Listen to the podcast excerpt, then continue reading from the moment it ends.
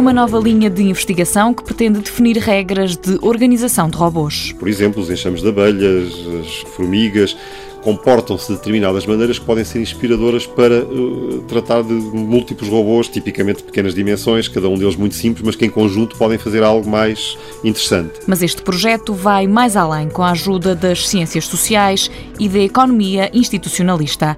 Pedro Lima, professor no Instituto Superior Técnico, revela que são usados muitos robôs de pequenas dimensões. Cabem na palma de uma mão, perfeito são limitados de sensores, mas que mesmo assim podem ter uma pequena câmara a bordo, podem ter sensores infravermelhos que medem distâncias e que até permitem comunicar uns com os outros, podem ter sensores de som que permitem perceber de onde é que vêm sons de um lado ou do outro. Portanto, estas pequenas coisas são perfeitamente possíveis num robô desta dimensão. Apesar de muito especulativo, Pedro Lima admite que estão a ser feitas várias experiências com robôs para que a teoria possa passar à prática. O objetivo, um dos, porque pode haver muitos mais, a, a longo prazo, é de criar uma nova forma de abordar a robótica coletiva, sendo muito próxima da forma como os humanos reagem em sociedade.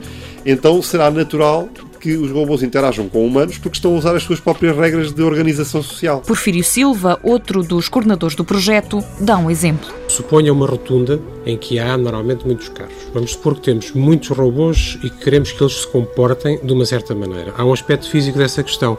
Eles não podem saltar por cima da rotunda, não podem chocar com os outros, têm que preservar uma certa segurança dos robôs e dos humanos ou dos carros conduzidos pelos humanos. Mas há outro aspecto, que há certas regras que não fazem parte do ambiente físico. Por exemplo, em Portugal, conduz para a direita, não se entra na rotunda para a esquerda.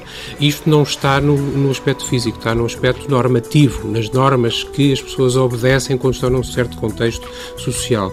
Neste caso, estes robôs deveriam ser capazes de perceber o aspecto físico da questão e ao mesmo tempo perceber o aspecto social. O objetivo não é fácil, fazer com que os robôs obedeçam e compreendam as regras dos humanos.